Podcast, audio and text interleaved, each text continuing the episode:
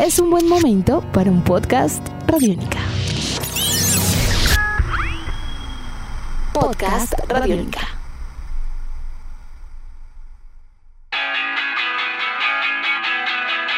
A falta de detalles, la Liga Femenina de Colombia tendrá un fugaz pero normal desarrollo en el 2020 12 equipos fueron confirmados y el compromiso de los actuales dirigentes del fútbol por realizar esta liga aparentemente está.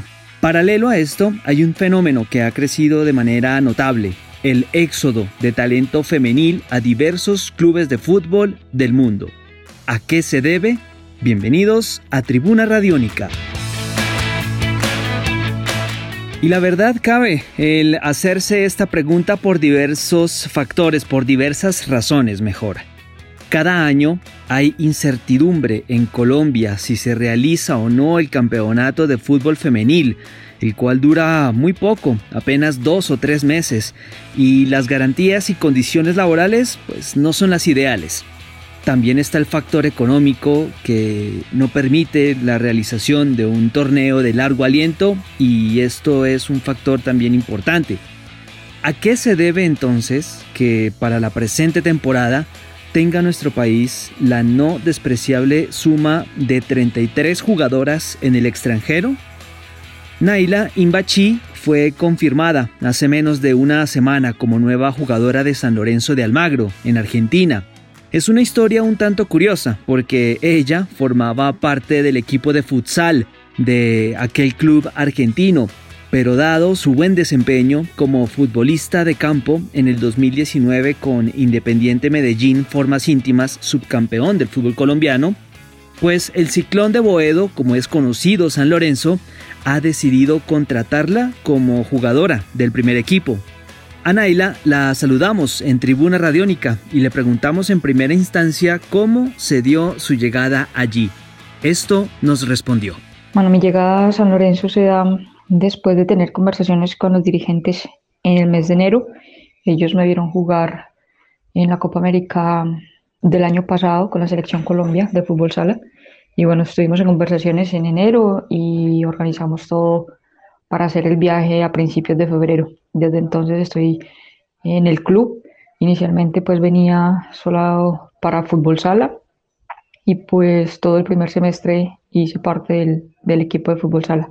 Y a mediados de julio eh, tuvimos conversaciones con ellos en donde me hacen la invitación mm, para jugar fútbol. Les envío unos videos en los cuales jugué el año pasado Copa Libertadores con Independiente Medellín formas íntimas y bueno, les gustó mi juego y el entrenador me llamó junto con el directivo y logramos llegar a un acuerdo para ser parte también del, equipo de fútbol.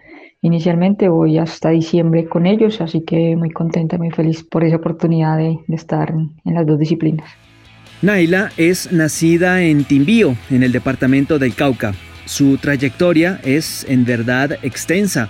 Ha estado en equipos como el Valladolid de España, América de Cali, Independiente Medellín, en fin. Conviene preguntarle ahora por su análisis con respecto a la evolución o involución del fútbol femenil en nuestro país. ¿Cuál es, en definitiva, su percepción sobre este tema en particular, tan polémico por estos días? Yo considero que en Colombia hemos avanzado mucho en la masificación del fútbol femenino. Hoy en día tú te encuentras niñas que sueñan con ser futbolistas profesionales cuando sean grandes, incluso inician su carrera deportiva a sus 5 o 6 añitos de edad. Entonces, para mí eso es un avance muy grande y muy significativo, que todas esas niñas tengan hoy de referentes a jugadoras como Natalia Gaitán, como Catalina Usme y Lacey Santos, Daniela Montoya, bueno, y tantos referentes que hoy en día tiene el fútbol femenino colombiano. En cuanto a eso, yo creo que sí hemos avanzado mucho ahora. Nos falta lo esencial, que son las organizaciones, el apoyo y estructurar como una liga sostenible que pueda potencializar más el talento que hay en Colombia y que podamos ser como referentes a nivel internacional.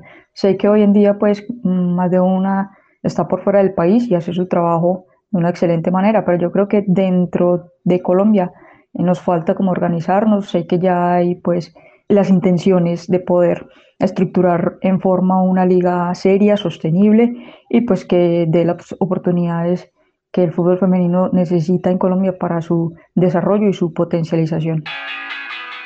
En la actualidad, Colombia cuenta con no menos de 33 jugadoras en el exterior. España es el país que más embajadoras tiene en el balompié, 16 en total. Le sigue Ecuador, y este dato llama poderosamente la atención por el país también, con un total de 8 jugadoras, y a partir de allí, países como Estados Unidos, Italia, Grecia, China, Chile, Argentina y Suiza cuentan con por lo menos una de ellas. ¿A qué se debe este fenómeno en particular? Naila responde. Este fenómeno se da porque, como te decía anteriormente, en Colombia hay mucho talento y pues cuando nosotros iniciamos en el fútbol, por lo menos en mi caso, uno de mis sueños era jugar en el exterior y yo me imagino que es el caso de la mayoría que hoy en día también están por fuera. Entonces ese yo creo que para mí es el, el principal motivo. El otro es buscar una estabilidad en todos los aspectos, económica, laboral, educativa, y eso te lo brindan en otros países, donde hay pues ligas mejor estructuradas que la liga en estos momentos en Colombia. Entonces yo creo que por eso esos dos aspectos pues son como los más importantes a la hora de nosotros tomar la decisión de salir del país. Finalmente le preguntamos a Naila cómo se vislumbra en unos años, acaso trabajando en pro del fútbol femenil, en proyectos personales o en definitiva, esto es algo tan incierto, el futuro, que prefiere vivir el presente, dada la actual coyuntura que estamos viviendo. Seguramente para ella el deporte rey tiene varios desafíos por delante y más en un club como San Lorenzo, expectativas, aspiraciones de Naila Imbachi, jugadora de San Lorenzo de Almagro. La escuchamos. Sí, sí, totalmente. Voy a seguir ligada al fútbol si Dios me lo permite. En estos momentos estoy formándome como profesional en deporte y pues la idea es ser directora técnica. Así que seguiré ligadísima al fútbol si Dios quiere. Edición de este podcast a cargo de Juan Pablo Pérez. Mi nombre es Juan Pablo Coronado y nos volveremos a encontrar en otra edición de Tribuna Radiónica. Hasta pronto.